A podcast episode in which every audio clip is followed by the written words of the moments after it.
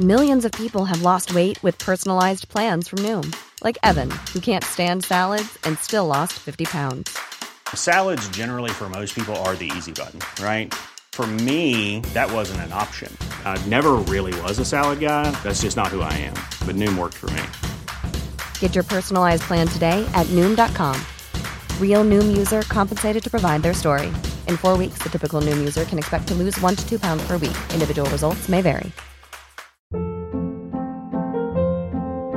Hold up. What was that? Boring. No flavor. That was as bad as those leftovers you ate all week. Kiki Palmer here, and it's time to say hello to something fresh and guilt-free. Hello Fresh. Jazz up dinner with pecan-crusted chicken or garlic butter shrimp scampi. Now that's music to my mouth. Hello Fresh. Let's get this dinner party started. Discover all the delicious possibilities at hellofresh.com. Hey, it's Ryan Reynolds, and I'm here with Keith, co star of my upcoming film, If, only in theaters, May 17th. Do you want to tell people the big news? All right, I'll do it. Sign up now and you'll get unlimited for $15 a month and six months of Paramount Plus Essential Plan on us. Mintmobile.com slash switch. Upfront payment of $45 equivalent to $15 per month. Unlimited over 40 gigabytes per month. Face lower speeds. Videos at 480p. Active Mint customers by 531.24 get six months of Paramount Plus Essential Plan. Auto renews after six months. Offer ends May 31st, 2024. Separate Paramount Plus registration required. Terms and conditions apply if rated PG. Bienvenue sur le podcast du raisin et des papilles, le podcast qui vous parle du vin et de l'art de vivre en Alsace. Le bon vin, celui que tu bois avec tes copains, celui qui te donne des émotions. Vous aurez aussi nos coups de gueule et nos coups de cœur. Ouh là là On va faire le trou normand, le calvadis sous les graisses, l'estomac se creuse et il n'y a plus qu'à continuer. Ah bon Voilà, monsieur. Oui. Mais que- comment on boit ça? Du sec. Hum, Attendez. Salut Adrien, Salut Mickaël. bienvenue pour l'épisode numéro 1 du raisin et des papilles. Nous allons aujourd'hui vous présenter un jeune vigneron. Moi, je, je le qualifie un peu de panoramix alsacien, parce que panoramix c'est un druide et euh, il n'est pas très chimiste. Un artiste libre aimant sa terre et défendant les valeurs de l'Alsace. C'est Florian Beck-Hartweg qui est à Dambar-la-Ville. Donc on va vous le présenter. Bonjour Florian. Bonjour à tous. Alors, avant de parler de l'épisode numéro 1 et d'aller dans le vif du sujet, euh, je vais revenir un petit peu sur l'épisode 0 qui était pour nous en pilote. Hein, C'était un, épisode qu'on a voulu faire tout simplement pour euh, des essais de son, etc. Il a été bien reçu. Les podcasteurs de bière, de vin ont apprécié ça. On a eu pas mal de messages positifs. On a eu aussi des messages un peu euh, moins positifs, mais toujours constructifs. Donc euh, c'est très bien. On a eu pas mal d'écoutes et ça m'a un petit peu euh, excité quand j'ai vu les euh, pays qui nous ont écoutés. Euh, j'ai été enthousiaste parce que je m'y attendais pas. En fait, on a eu des écoutes au Brésil. Donc l'idée, c'était vraiment, euh, c'est vraiment ça qui, qui permet en fait euh, aux, aux vins alsaciens aussi, et c'est là où je suis assez fier, c'est que finalement ce podcast, on va le faire sur les vins alsaciens, et ça va nous permettre de toucher des gens d'origine totalement différente. Pour avoir parlé à Binous USA, par exemple, eux, ils sont maintenant écoutés en, en Inde, donc ils se sont rendus compte qu'en Inde, ils buvaient de la bière, donc c'est bien. Et apparemment, ils ont même trouvé des brasseurs indépendants qui faisaient de la bière. Et ça permet en fait finalement ben, au vin d'Alsace de voyager un peu partout. Alors il le fait déjà, mais il y a certainement des gens qui vont nous découvrir ou qui vont découvrir Florian euh, ici dans, dans le petit village Dambar qui va être écouté, je sais pas, à New York, euh, à Rio de Janeiro. C'est magnifique, non? Donc voilà, donc c'était un petit peu pour voir euh, le retour qu'on a eu qui était très positif. Alors, euh, il y a des vignerons qu'on a tous croisés euh, qui nous ont marqués. Et euh, moi, Florian, c'est l'un des vignerons qui m'a le plus marqué. À chaque fois que je faisais quelque chose, bah, il a toujours été dans, dans mon évolution et dans ma progression. C'est pour ça que cet épisode numéro 1, je voulais le faire avec toi. Merci. Pour moi, c'était important de t'avoir euh, parce que euh, tu es un peu cet emblème des jeunes vignerons alsaciens aujourd'hui. Je parle de toi comme, comme un auteur, en fait. Tu es très créatif. Et j'avais envie qu'on parle de toi. Alors, euh, c'est vrai qu'on on te voit, tu es relativement présent dans, dans la région, et etc., et même ailleurs. J'ai vu un peu sur le site internet que tu es distribué un, peu partout en France, donc bien distribué, et que l'idée, c'était vraiment de- que les gens apprennent à te connaître un petit peu mieux. Bah, du coup, moi, ce que je voudrais euh, un peu, c'est que en préambule, que tu, bah, tu te présentes tout simplement. Qui es-tu euh, D'où vient ton vi- vignoble Du coup, j'ai vu sur le site internet qu'il y avait 16 générations. Tout à fait. euh, on est vigneron en famille depuis 1524, toujours à- dans le même village, à Dunbar-la-Ville, depuis, euh, depuis cette époque-là. Donc euh, voilà, c'est effectivement la suite d'une longue tradition. Quoi, ouais. 16e siècle, c'est ça? Oui, oui. Donc il n'y a jamais eu un arrêt entre les générations. Non, non, non, tout le monde Toujours de père en continué fils. dans cette activité viticole. euh, ouais, ouais. D'accord. Et euh, bah, tu peux nous parler un peu de l'histoire de ton domaine du coup?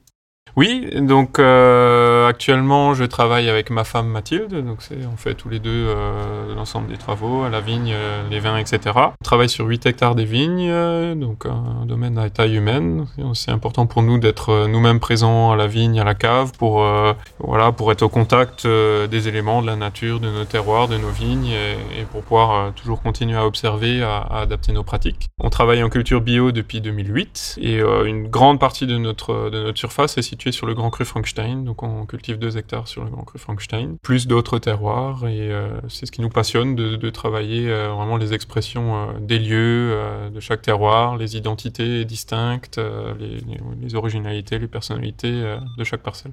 D'accord. Bah, du coup, quelle était ta première cuvée à toi? T'as re- enfin, t'as repris le domaine à partir de quand? Alors, officiellement, j'ai commencé en 2009, D'accord. sachant que j'ai donné un coup de main à mes parents depuis toujours, j'ai envie de dire. j'ai baigné dedans depuis, euh, depuis tout petit. Donc voilà, on, on continue à travailler globalement la, les mêmes terroirs, donc les mêmes vins, mais avec euh, voilà, des visions différentes, des façons différentes de les exprimer. Et on a ajouté quelques nouveaux terroirs aussi à notre, euh, notre gamme. Donc euh, la première cuvée que j'ai euh, que j'ai sortie, c'était le Pinot Noir sur le Grand Cru Frankenstein, qui à l'époque n'était pas vinifié à part, était euh, assemblée au Pinot Noir d'Ambar-la-Ville, le Pinot Noir Village. Et on trouvait depuis toujours que cette parcelle avait une originalité, un caractère différent, et que le Pinot Noir était un très beau cépage aussi pour exprimer la personnalité du Grand Cru Frankenstein. Et du coup, en 2007, donc deux ans avant mon installation officielle, j'ai décidé de vinifier ce vin à part, et voilà, c'était la, première, première nouveauté que j'ai apportée. D'accord. Et quelle est ta philosophie en tant que vigneron? C'est quoi ta vision? Alors comme dit, c'est- avant tout le, le respect de ces expressions de terroir et qui, euh, qui amène à des choses très larges finalement, puisque euh, ça veut dire que c'est se passer de, de, de produits qui seraient standardisants euh, au niveau du travail de cave et de vigne aussi. Et donc euh, ça amène sur une complémentarité avec le sujet euh, de l'écologie, du respect du vivant, euh, du respect des terroirs. donc c'est vraiment ça l'idée, avoir des sols bien vivants, en bonne santé, préservés au niveau de la biodiversité. Et donc toujours ce double objectif, euh, la partie expression du terroir de vin et la partie euh, environnementale. Comment est-ce que tu vois, toi, l'évolution, enfin, tout ce qui est bio, biodynamie, vin nature On en parle de plus en plus. Euh, alors, c'est vrai que les gens, euh, le consommateur est parfois un peu perdu entre ce qui est conventionnel, vin bio, biodynamie, nature. Comment est-ce que tu vois, toi, l'évolution, en fait, de tout ça? Peut-être ça fait dix ans que tu as repris. Est-ce que ça fait dix ans que l'évolution existe Ou est-ce que. euh, Enfin, comment tu l'aperçois? C'est sûr que ça fait assez longtemps que ça évolue. On a la chance d'être dans, une région euh, pionnière en Alsace sur ces points-là, que ce soit la bio, la biodynamie. euh, vin nature au- aujourd'hui est très développé aussi. Il y a, beaucoup de domaines qui le font et c'est évident que c'est d'une nécessité. euh, c'est- une piste d'avenir. on n'est pas sur un effet de mode, mais on est vraiment sur, quelque chose de nécessaire, sur, quelque chose voilà, qui est profond. Et euh, c'est évident qu'aujourd'hui, surtout sur la, dimension vin, on est vraiment sur un produit euh, voilà, qui n'est pas de première nécessité, qui est un, pro- un produit de, plaisir. Et donc, on a d'autant plus euh, le rôle, je dirais, d'être exemplaire, de montrer la voie peut-être pour le reste de l'agriculture aussi. Et voilà, c'est à nous de, faire avancer les choses, les mentalités aussi, puisque le vin n'étant pas de première nécessité, ben, il peut avoir un rôle différent, qui est celui de, voilà d'apporter des valeurs, d'apporter une histoire, de porter un message, etc. Et c'est clair que euh, le fait de réussir à faire euh, une production agricole de manière naturelle, euh, qui qualitativement est extrêmement intéressante, ce qui pour les vignerons permet de s'en sortir, permet de vivre, qui permet d'ouvrir des nouveaux circuits commerciaux, de toucher des consommateurs actuels en recherche de nouvelles choses, etc. Bah, je pense que c'est un, message intéressant pour, pour toute l'agriculture. Ça montre que c'est faisable et, et donc pourquoi ça serait pas appliqué aussi pour les céréales, les légumes, la viande, euh. Et donc là, tu penses que euh, bah, le vigneron qui respecte son sol peut être un moteur pour que bah, le reste de l'agriculture, évolue en fait dans ce sens-là?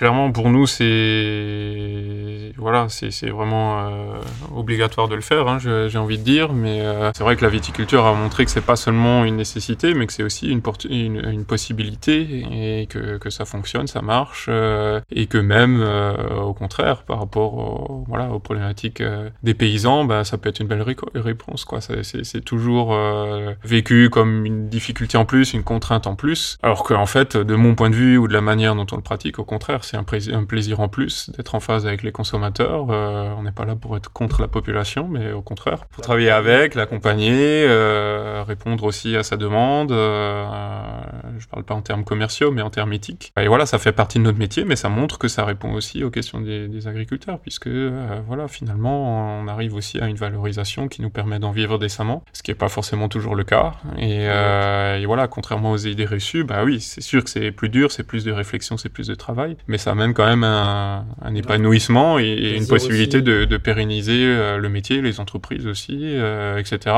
Donc au final, euh, voilà, je trouve que c'est quand même un message fort pour, pour l'ensemble de l'agriculture. Quoi. Tout à l'heure, tu disais une chose, que l'Alsace était la pionnière dans tout ce qui est vin, biodynamie, bah, bio, biodynamie et nature.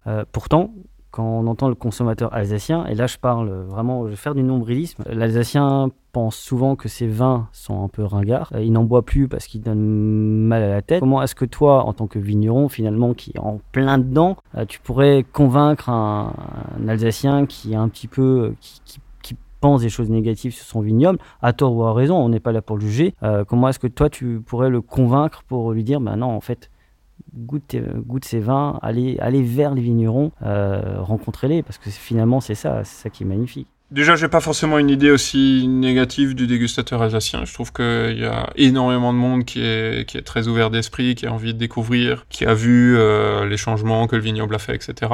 Et voilà, pour ceux qui, en sont pas encore convaincus, c'est clair qu'il y a une nouvelle génération de, de vignerons alsaciens qui est très très dynamique, qui évolue beaucoup. C'est clair qu'il y a beaucoup de vins qui, restent euh, produits sur un modèle du passé, euh, sans que ce soit forcément négatif. Mais euh, il y a aussi un, un, très beau mouvement qui est intéressant puisque c'est pas forcément euh, la jeune génération telle qu'on l'imagine euh, dans les préjugés, c'est-à-dire qui innove en faisant des cocktails à base de vin ou je sais pas quoi, des vins pour des boîtes de nuit ou des choses comme ça. Mais au contraire, c'est vraiment une génération qui est sur le, retour aux, valeurs fondamentales, quoi. Hein. le retour à, la terre, euh, aux traditions, aux expressions du terroir, à quelque chose de, beaucoup plus proche de notre culture. Donc voilà, ça me fait vraiment plaisir d'avoir beaucoup de collègues autour de moi qui, qui avancent dans cette direction et ça donne des échanges très riches, une belle émulation. Et c'est clair que du point de vue du, dégustateur, bah, c'est très intéressant à, découvrir. De manière globale, je me sens plutôt soutenu au contraire par les, consommateurs, qu'ils soient alsaciens ou autres. Et pour toi, c'est quoi bah, l'argument que tu donnerais de quelqu'un qui a l'habitude de boire des vins conventionnels, qui a du mal à aller vers les vins nature parce que parfois il ne connaît pas ou il a des a priori. Euh, qu'est-ce que tu fais pour le convaincre? Alors déjà le but c'est pas forcément de, de, convaincre à tout prix puisque euh, voilà libre à chacun d'avoir ses goûts. Euh, c'est, je trouve euh, l'énorme intérêt de cette diversité que nous avons en Alsace. Euh, on a tout type de sol, tout type de terroir qui donne forcément des personnalités différentes dans les vins en rajoutant à ça la personnalité des vignerons, les différents styles de, de production, de mode de culture. Moi, je prends ça plutôt comme quelque chose de positif cette diversité et donc voilà la seule chose que, que je pourrais dire à, à des dégustateurs c'est pas de les obliger à aimer euh, le type de vin que je produis, mais c'est plutôt de dire voilà, au moins ouvrez-vous, euh, goûtez-les sans a priori, soyez curieux. Euh, si c'est un goût qui vous surprend, euh, ne le rejetez pas. Essayez plutôt de comprendre pourquoi, comment. Est-ce que ça a d'autres intérêts Est-ce que c'est peut-être d'autres codes pour les comprendre euh, Est-ce que c'est peut-être une question d'habitude Donc cette démarche d'ouverture, je trouve qu'elle est nécessaire et importante. Mais après, euh, libre à chacun de, de voilà de préférer l'un ou l'autre style. voilà. Comment est-ce que tu vois l'évolution du, du vin alors, en général sur 5, 10 ans et l'évolution aussi du consommateur? Parce que euh, il est de plus en plus rigoureux, que ce soit surtout les traçabilités, que ce soit la viande, les légumes, il est de plus en plus, il revient vers le local de plus en plus, euh, même pour le café, hein, il va plus facilement chez un petit torréfacteur que euh, les grandes firmes américaines. Euh, comment est-ce que tu vois l'évolution à la fois du consommateur et l'évolution finalement du monde du vin? Parce que euh, ben, il y a quelque chose qui est en train de se passer, on le sent tous. Euh, la bière a fait sa mue, le vin est en train de la faire. Mais comment est-ce que tu vois toi l'évolution dans 5-10 ans?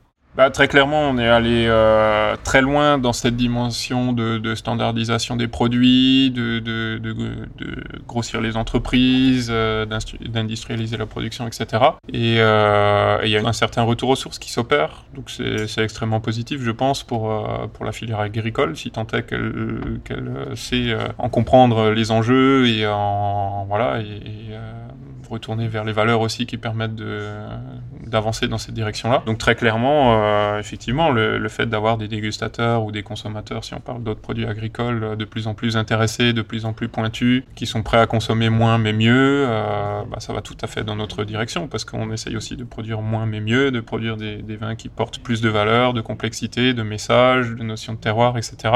Donc c'est tout à fait en phase. la région Alsace en elle-même a toutes les potentialités pour aller dans cette direction là hein. C'est clair qu'on a des, productions assez petites à l'échelle mondiale, mais par contre avec des vins très spécifiques, très forts en personnalité, en diversité. Donc euh, voilà, j'y vois que du positif, mais c'est sûr qu'il faut que la, filière euh, sache comprendre les enjeux et, voilà, éviter de, travailler peut-être sur les, sur les recettes qui ont, qui ont marché dans le passé, mais euh, qui sont plus forcément celles du futur. Quoi. Bah moi, Florian, j'ai un peu le, même parcours que toi. Tu le sais, j'apprécie beaucoup, euh, beaucoup ta démarche. Tu es l'un des, premiers à m'avoir fait découvrir euh, ce monde du vin naturel, cette diversité aussi des vins d'Alsace, le fait que euh, un Riesling doit pas goûter exactement ça, un Gewürztraminer pas exactement ça non plus. Et, et, donc comme toi, tu as invité Florian pour l'épisode 1, Mickaël. Moi, j'avais avec Jules Lavigne aussi commencé par toi, et tu es sans doute un des vignerons à qui j'ai pris le moins de bouteilles, et c'est vraiment dommage. Moi, ce que j'avais trouvé intéressant aussi dans ton approche, c'est l'approche de dégustation qui est assez différente de, ce qu'on peut trouver euh, habituellement, donc avec cette euh, dégustation géosensorielle. Et euh, si tu peux en dire quelques mots, je pense que ça pourrait être très intéressant pour ceux qui nous écoutent. Eh bien, je te remercie pour cette question parce que c'est effectivement un point crucial. On parlait de lien entre les, producteurs et les dégustateurs, et là, ça en fait partie, puisque très clairement, en allant vers d'autres styles de vin plus originaux, avec ses personnalités, avec ses marques terroirs plutôt que des marques euh, aromatiques, très clairement, ça veut dire qu'il faut aussi des nouvelles clés de lecture. Pour moi, la dimension aromatique des vins est intéressante, mais ne suffit pas à comprendre toutes les dimensions de la personnalité d'un vin. Et, voilà, on fait des vins, euh, je le disais, qui ont beaucoup de de, complexité, de messages à apporter. Ils transmettent le message d'un terroir, euh, peut-être aussi d'un vigneron, euh, d'une méthode. Et très clairement, pour comprendre toutes ces facettes, il nous faut des, outils adaptés. Et euh, c'est vrai qu'on travaille sur ce qu'on appelle la dégustation géosensorielle. Alors le, terme est un peu compliqué, mais c'est simplement de s'intéresser aussi au toucher de bouche, aux structures des vins, à leur texture, à toutes ces dimensions. voilà. alors c'est parfois difficile à nommer, mais qu'on pourrait on pourrait parler d'énergie, de, choses que le vin nous apporte en plus qu'un simple goût. C'est vraiment important de, travailler sur tous ces points-là, euh, puisque voilà, c'est, ça permet vraiment de passer le message entre un vin et un dégustateur. Quoi. Et donc, euh, c'est intéressant pour le dégustateur de, recevoir la totalité du message. Et bien sûr, nous, en, tant que producteurs, on est très heureux de, ne pas juste vendre une bouteille, mais aussi de, transmettre euh, des valeurs, des idées et, une compréhension de nos vins.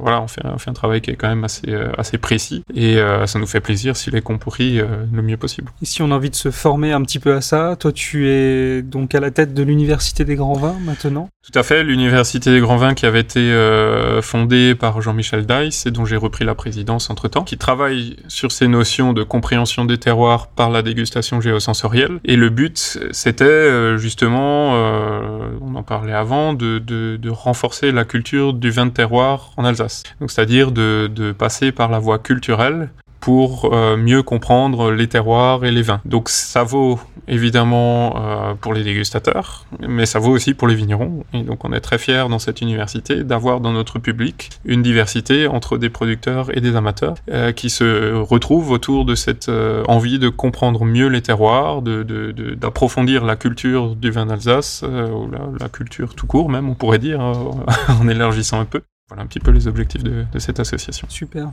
Toujours autant de pédagogie, en tout cas, c'est ce que j'apprécie. Euh, pour revenir peut-être un tout petit peu sur l'évolution du vignoble, euh, il y a quelque chose que j'ai entendu ce week-end, donc quand j'étais un petit peu en vadrouille dans d'autres d'autres vignobles, où on nous disait que finalement le, le vignoble alsacien aura du mal un petit peu à se renouveler, puisque le prix à l'hectare est assez élevé par rapport à la valorisation finale de la bouteille, et euh, ce qui fait qu'on ne peut qu'hériter finalement son, de son domaine et on ne peut pas l'acheter. Donc ça empêche un petit peu un renouvellement de génération. Et vu que les parents sont toujours un peu derrière à regarder ce que font les enfants, c'est un petit peu compliqué de d'évoluer. Qu'est-ce que tu qu'est-ce que tu penses de cette remarque? Alors il y a plusieurs enjeux dans l'évolution. Hein. Euh, déjà heureusement c'est difficile mais pas forcément impossible de commencer de zéro. Euh, on a la chance d'avoir quelques nouveaux producteurs qui euh, qui ont commencé à partir de zéro. Je pense par exemple à Catherine Ries, la Grange de l'oncle Charles, qui sont des très beaux exemples que des nouveaux arrivants peuvent apporter des belles idées, des méthodes, etc.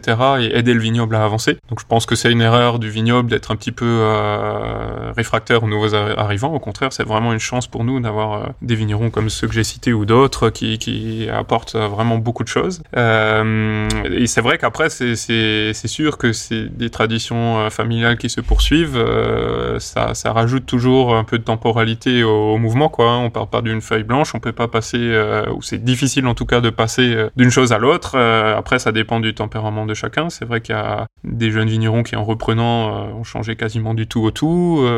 D'autres qui, au contraire, suivent entièrement la lignée des parents. Je sais pas si, euh, euh, voilà, si, chacun de ces deux extrêmes est intéressant, mais il y a, des possibilités de trouver des, pas mal de voies et chacun son équilibre entre les deux. Mais c'est clair qu'aujourd'hui, euh, on est quand même arrivé sur un modèle global du vin d'Alsace qui, a besoin de se remettre en question et d'évoluer. Ça, c'est sûr. Le vignoble dans son, dans son ensemble ou dans son institution a mis du temps à s'en rendre compte. Et du coup, ça pose problème parce qu'il y a quand même aujourd'hui une notion d'urgence et euh, c'est compliqué pour les raisons que tu citais. On, travaille sur des choses à long terme, on travaille sur des choses multigénérationnelles. Et donc, euh, voilà, ça, veut dire qu'une partie du vignoble est un petit peu coincée euh, parce qu'il y a la nécessité d'agir très vite, mais il n'y a pas forcément cette possibilité, que ce soit par le, côté culturel. Hein, une dimension culturelle, ça se change pas en trois minutes. Merci Florian. Place à la dégustation.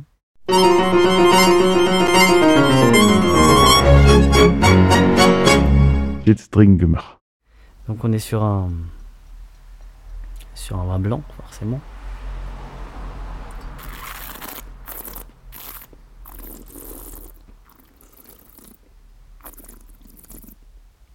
Hmm. Il y a une finesse toujours, euh, Florian, avec tes vins? Tu parlais un petit peu avant de, du fait qu'il faille s'ouvrir un petit peu euh, quand on, approche tes vins. Moi, je les trouve pourtant très, euh, très fins, très clairs, très lisibles aussi. Enfin, on part pas du tout sur des déviances ou quoi, même si on, même si on est sur des vins euh, à tendance naturelle. Il y a une précision, il y a une fraîcheur. Il y a... Complètement. On n'est pas dans les archétypes des, cépages alsaciens forcément, mais je pense que euh, tu, dois parler à tout le monde. Je pense que c'est rare qu'on te dise ah non moi j'aime pas du tout euh, du tout ça, contrairement à certains vins nature qui sont peut-être un peu plus euh, rock'n'roll comme on dit dans le jargon. C'est sûr. Ben, l'objectif c'est vrai que c'est en travaillant de manière naturelle, c'est pas forcément de d'aller d'aller sur la marque de ces techniques là, mais c'est plutôt de, de laisser la place à l'expression du terroir et euh, c'est moins de travail en cave, c'est sûr, mais par contre, c'est beaucoup plus de travail à la vigne. L'objectif, c'est de bien ressortir le fond, les structures de ces vins. Donc, ça demande euh, un travail très précis sur l'entretien le, des sols, la santé des sols, l'équilibre de la vigne. On fait énormément de travail manuel, on bichonne euh, chaque pied de vigne. Ça donne du coup des, matières premières qui, sont aptes à produire des vins euh, de garde, de structure, de précision, sans avoir besoin forcément de rajouter des produits en cave. Quoi. Donc, c'est vraiment ça l'objectif. Moi, je trouve que c'est d'une d'une fraîcheur, d'une limpidité. Enfin, je trouve, enfin, on après j'ai déjà goûté, mais c'est vraiment, en fait, c'est toi. L'impression qu'on trouve ta personnalité dans, dans, dans, la bouteille, mais vraiment, c'est. Bon, après, c'est le but aussi. Hein. Pas forcément. Le but, c'est aussi de m'effacer, de, de, de, laisser la place au terroir. Et euh, là, on est donc sur un grand cru Frankenstein. Ouais. C'est des terroirs de granit. Et euh, très clairement, c'est des terroirs qui donnent des vins euh, d'élégance, de pureté. C'est des structures qui sont très cristallines, les acidités qui sont euh, très linéaires, euh, vibrantes, très pures, très droites, très verticales. Hein. C'est pas des vins qui, qui emplissent la bouche dans, dans la largeur. C'est des vins euh, très centraux, très très allongés. On a beaucoup de complexité aromatique, mais par contre c'est très peu puissant. C'est très peu puissant, mais c'est vraiment dans la finesse et dans la longueur. Et c'est la, la, marque de ces sols de granit, hein, ce, ce, côté cristallin. On a une, une salinité, hein, euh, des sels minéraux qui, qui, donnent des textures très cristallines. Euh, on a, on a, un grain assez, assez angulaire qui est très salivant. C'est vraiment des vins qui font beaucoup saliver et qui s'accordent très bien en gastronomie. C'est gourmand, c'est un bon vin gastronomique en fait. En termes d'accord, tu le mettrais avec quoi Alors, euh, sur ces terroirs granitiques, on a à la fois la complexité, la personnalité, la profondeur, mais on a aussi la finesse et l'élégance. Donc, il faut qu'on travaille sur des produits qui ont du goût, mais qui soient pas trop riches ou trop puissants. Donc, très souvent, sur les terroirs granitiques, c'est des plats très peu travaillés. C'est-à-dire qu'on n'aura pas euh, beaucoup d'éléments différents, des, sauces, des épices, etc. Mais ça va être vraiment des, produits bruts et purs et, et, qui ont du goût au départ. Donc, par exemple, des poissons en cru, ça fonctionne très très bien, des dorades, euh, qui, qui, va très très bien euh, faire ressortir le côté cristallin de, de la minéralité de ces terroirs euh, de granit, euh, ou des poissons avec juste un petit peu de citron, euh, ou ce type de, de plat, des, plutôt des poissons d'eau douce, des, des, des, poissons très fins aussi, pour révéler vraiment la, la pureté et la finesse du vin. D'accord. Alors tout en finesse. Grosse, euh, belle finale. Adrien, comme toujours, a les yeux qui pétillent. à force d'avoir les yeux qui pétillent, on va me dire oui, mais il aime tous les vins. Mais non, mais là, il a, a toujours les. Tu, tu as dit que sur des, sur des prochains podcasts, tu ramènerais des vins peut-être que qu'on aimerait un petit peu moins. Donc ça peut être intéressant de, de voir si mes yeux, euh, mes yeux changent. Non, mais, euh, mais ce côté cristallin, sur vraiment sur le bout de la langue, moi, je trouve euh, hyper intéressant. Grosse finale aussi. Après, on est sur un grand cru. On est vraiment sur. Euh... Alors en Alsace, il y a 51 grands crus, c'est bien ça? Tout à fait. Et donc le Frankenstein en fait partie d'un des 51. Exactement. Et donc chaque terroir euh, grand cru a son originalité en termes de type de sol, de microclimat, etc. Et donc le grand cru Frankenstein, c'est ce terroir euh, granitique qui donne sa caractéristique, couplé à une exposition sud-est, à un microclimat sec aussi, et qui, qui, rend les, les vins très précoces, peu de botrytis. Donc on reste vraiment sur, sur cette pureté, sur cette élégance. On n'est pas du tout sur des vins de, richesse ou de puissance. À noter aussi que c'est des grands vins de garde. Euh, c'est quelque chose aussi qu'on ne sait pas assez, mais quand on travaille de cette manière-là, sur un grand terroir, avec des petits rendements, des sols vivants, on a des vins qui, qui, ont des structures qui sont vraiment intéressantes et magnifiques et qui vont se garder des années. Quoi, hein. On goûte des Frankenstein qui ont un siècle et l'acidité est toujours cristalline, est toujours droite, est toujours très fraîche, comme dans la première jeunesse. Quoi. On perd bien sûr les notes plus floral, l'aromatique, hein, la partie fleur blanche, etc. Mmh. Évidemment, euh, au ouais, bout d'une dizaine d'années, ça, ça diminue. Mais par contre, on garde cette structure euh, cristalline, saline, élégante, euh, voilà, sur un siècle facilement. Quoi. Pour parler un petit peu de, de, la garde et tout ça, il y a un mouvement de consommateurs où euh, finalement on ne sait plus garder les vins et on a envie de les boire dans les premières années. Qu'est-ce que tu penses de ce mouvement? Qu'est-ce que tu peux y faire Est-ce que tu peux y faire quelque chose en fait, C'est ce que je disais, c'est que les gens, euh, bah, tout à l'heure on parlait un peu en off, que les gens autrefois, enfin avant quand ils faisaient des soirées, ils achetaient un carton, deux cartons. Maintenant les gens vivent dans des appartements, ils ont quasiment plus de cave ou une petite cave. Du coup, bah, ils achètent bouteille par bouteille. Alors c'est très bien. Hein, tant qu'ils achètent des bouteilles et qu'ils goûtent, c'est très bien, mais c'est vrai que le mode d'achat et de consommation a un petit peu changé. Ça rejoint un peu ce que tu Clairement, dis. je pense que c'est un des enjeux de notre métier de vigneron, c'est que la temporalité du monde d'aujourd'hui n'est plus forcément en lien ah, avec euh, une activité agricole, donc que ce soit pour le temps de dégustation euh, ou pour tout. Hein, L'entrée en production d'une parcelle, c'est toujours euh, qu'on plante une parcelle, des projets à long terme euh, qui, sont, qui sont difficilement solubles dans le monde d'aujourd'hui, ça c'est clair. Après, voilà, c'est à, à, nous de nous adapter aussi, donc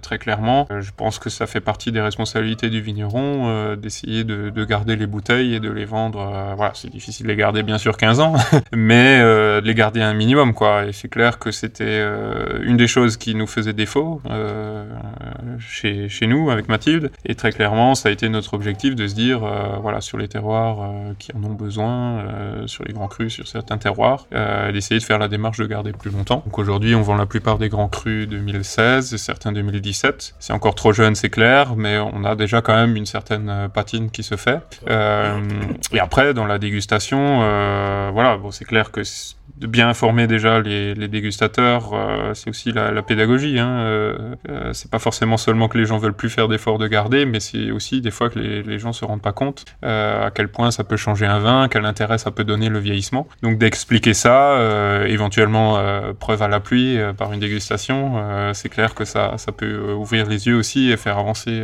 ces questions-là. Et, et, donc voilà, il y a, des jeunes consommateurs qui, commencent à s'ouvrir à ça aussi, et c'est très intéressant. Et après, au niveau de la dégustation, il y a aussi des possibilités. Quand on ouvre un vin qui est encore un petit peu jeune, on a la possibilité de, le carafer, d'ouvrir la bouteille un petit peu à l'avance. C'est intéressant aussi euh, voilà, pour des vins qui sont encore un peu fermés, euh, des vins qui ont encore un peu de CO2 ou autre. Euh, voilà, là, ça peut être des outils intéressants aussi. Et je crois, en lisant l'étiquette, que cette cuvée, elle a quelque chose de particulier pour toi.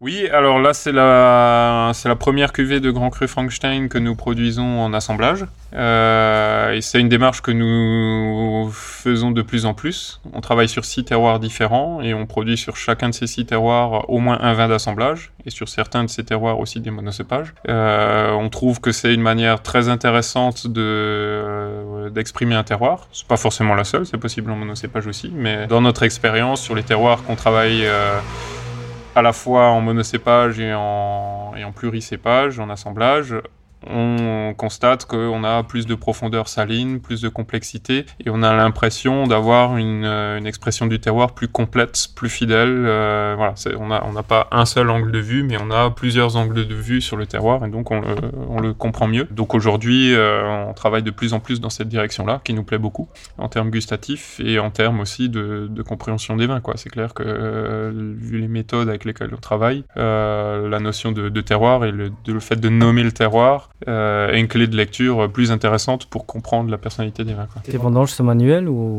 Toutes nos vendanges sont manuelles, oui. Presque tous nos travaux sont manuels hein, à la vigne, de manière générale. oui. D'accord. Et cuvée Lily, pourquoi Lily? Alors, c'est euh, ma fille qui s'appelle Lily et qui est née en 2017, donc comme cette cuvée, et c'était le premier millésime de, de Frankenstein en assemblage. Et donc, on lui a dédié cette cuvée en espérant que c'est euh, un vin d'avenir. Alors, je ne sais pas si c'est un vin d'avenir. Enfin, si, je crois que c'est un vin d'avenir. C'est un En vin du cas, présent déjà, mais encore plus d'avenir. sans présent. euh, Il nous lèche les babines. En tout cas, ce premier vin était bien réussi. Ah, parfait. On en Parfait. demande. On passe au deuxième. Très bien.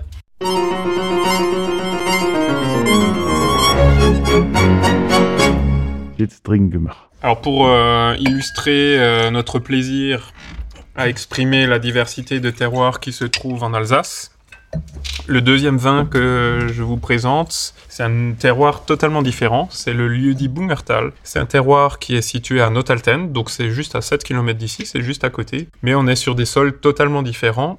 C'est des sols gréso-volcaniques. Donc il y a un socle gréseux, du sable gréseux, et là-dedans, il y a des, des cendres volcaniques qui se sont agglomérées sous forme de pierres. C'est des pierres euh, gris verdâtres et euh, ça va apporter une personnalité au vin totalement différente. Donc c'est un coteau exposé euh, plein sud. C'est des sols euh, très peu profonds, sablonneux, caillouteux, assez solaires, en altitude un peu plus élevée. Donc vous voyez que le, le microclimat est différent par rapport au Grand Cru Frankenstein, le sol aussi. Oui.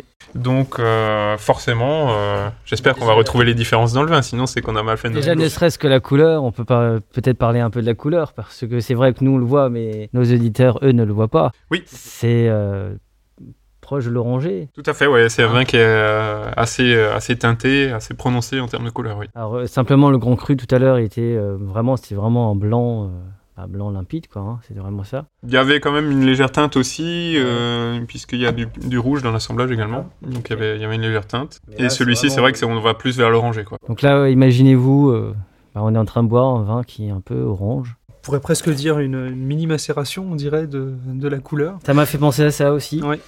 Alors il y a une macération, mais qui est très très courte, qui est seulement de 24 heures, donc qui pour moi est plutôt euh, l'idée de, de prolonger le pressurage et d'extraire vraiment toute la complexité du terroir, et qui va pas forcément ressortir euh, de tanin, euh, en tout cas pas du tout ressortir de tanin, et qui va participer à la couleur effectivement, mais sans aller sur... voilà, c'est pas, c'est pas forcément que ça qui, qui va donner la couleur. Mhm. C'est le pressurage donc qui dure 24 heures, c'est ça ou... Non, c'est macéré pendant euh, 24 d'accord. heures, et après, après on fait encore un pressurage de 5 ou 6 heures. Ok, Donc ça fait euh, oui, pratiquement 30 heures au total. Quoi. d'accord. Un profil de vin totalement différent, très marqué par la dimension volcanique, hein, qui, qui, euh, prend beaucoup de place dans la personnalité. C'est des terroirs qui, qui, qui, euh, donnent beaucoup de caractère. Ça donne des vins d'expression. C'est des vins très expressifs, très riches au niveau aromatique. Sur les, les granites euh, qu'on goûtait tout à l'heure, on a beaucoup de maturité et de complexité, mais c'était plutôt dans la discrétion. Il fallait le- aller le chercher. Alors que là, sur le terroir volcanique, voilà, c'est- très exubérant, c'est expressif, c'est complexe. Il y a une diversité d'arômes euh, qui est impressionnante. Euh, on peut le, le euh, euh, plusieurs fois. On, découvrira à chaque fois des nouvelles facettes, des nouveaux arômes. Et euh, là aussi, dans, ces notions de, de toucher de bouche et de structure, on est sur un monde totalement différent. On n'a plus du tout ce côté linéaire et cristallin des granites, mais on est plutôt dans la largeur, la richesse. On salive sur toute la bouche. On sent la salinité sur le, tour de la langue, voire même sur le haut des palais. On a de la chaleur en rétro-olfaction. On a une texture totalement différente. On n'a plus du tout le côté cristallin, mais on est plus sur un côté tannique. Hein. On a une certaine euh, austérité en fin de bouche hein, avec ces, ces, notions de tanin. Euh, ce côté voilà très très exubérant aussi, hein, on, le, on, le, retrouve en bouche. Et euh, voilà, donc c'est une personnalité euh, très très différente. Ça éclate de partout en bouche. Effectivement, c'est euh, très très opulent, de, de, beaux amers aussi à la fin. Enfin, moi, je c'est un feu d'artifice entre le nez, l'œil aussi finalement, et la bouche. C'est ça y est, c'est 14 juillet là. Hein. C'est magnifique, c'est expressif, mais encore une fois, c'est simple. Là, j'étais en train de m'imaginer avec avec des potes, on on boit ça.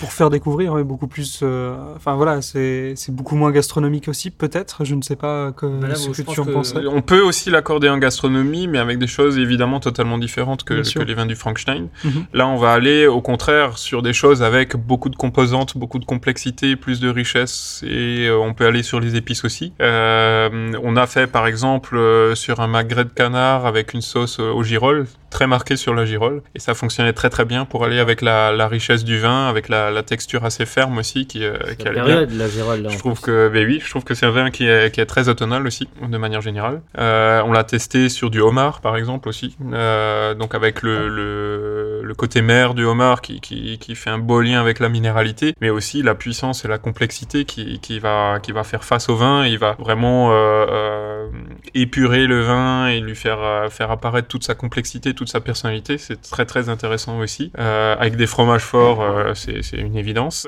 Et poisse, et poisse, Minster, ça doit être euh, magique. Tout à fait. Ce que je trouve génial aussi, c'est que c'est un petit peu un cas d'école sur euh, le fait que le terroir euh, enfin, passe avant le cépage sur, sur cette cuvée-là. Euh, je sais que 2016, je m'étais fait complètement avoir sur, sur, le cépage que c'était. Là, ça me paraît peut-être un peu plus lisible. Est-ce que c'est parce que je le sais ou est-ce que c'est parce que c'est le millésime qui... Euh, Alors, c'est peut-être parce qu'il y a moins de Gewürz que tu le sens plus.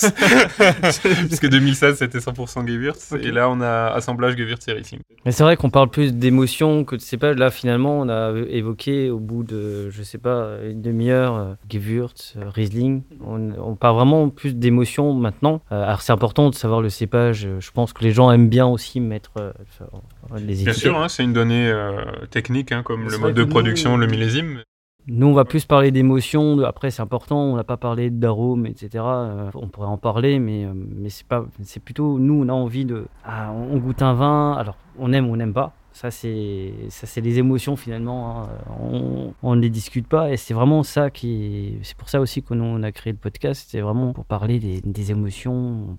Passe par l'émotion, et en plus, comme il n'y a pas l'image, c'est plus facile pour bah, nos, nos éditeurs de dire, tiens, j'ai envie, j'ai pas envie, je me l'imagine. Alors il y aurait des photos, mais une photo ne représente pas. Donc je pense que ça va certainement alimenter la curiosité, comme les fêtes de fin d'année avancent, ou approchent plutôt, euh, que les homards euh, vont faire leur place sur les étals et euh, les, les, plateaux de fromage, bah, vous saurez ce que vous pourrez prendre pour vos fêtes de fin d'année. Foie gras, je pense que ça peut être intéressant. Sinon, tu aurais tu essayé Tout à fait. Euh, alors, on a déjà essayé. Il faut qu'il y ait pas mal de, de poivre sur le foie gras -hmm. pour pas qu'il qu se fasse déborder par le vin. Euh, je trouve que c'est intéressant d'aller plutôt sur un vin de complexité aromatique que sur un vin de richesse en termes de sucre sur un foie gras. Bien parce sûr. que sinon, euh, lourd sur lourd. on est content, alors, le vin est bon, mais on écrase souvent le foie gras et, et lourd sur lourd, comme tu le dis, c'est pas forcément toujours la solution. Euh, D'avoir un vin comme ça de, de, richesse aromatique, mais sans forcément de douceur, ça peut être très intéressant. Euh, mais là aussi, voilà, avec les notions de, de tanin, de puissance du vin, le risque serait d'écraser le foie. Donc en, en mettant suffisamment de poivre, euh, éventuellement euh, foie gras au cognac ou des choses comme ça, euh, là ça prend son sens. Ouais. Mmh. C'est sur ces belles paroles que se termine euh, cet épisode numéro 1, puisque nous retrouverons Florian dans l'épisode numéro 2. Alors, on vous expliquera le déroulé de l'épisode numéro 2. Merci Florian pour ce premier épisode. Avec plaisir, merci, merci à vous. Et rendez-vous dans 15 jours pour l'épisode numéro 2. N'oubliez pas de partager et de liker cet épisode. Nous serons diffusés sur Spotify, Deezer, SoundCloud, YouTube. Si vous avez iTunes, mettez 5 étoiles et un commentaire. Enfin, le vin reste de l'alcool. Buvez modérément, partagez ce breuvage entre vous, mais surtout, ne mettez pas votre vie en danger.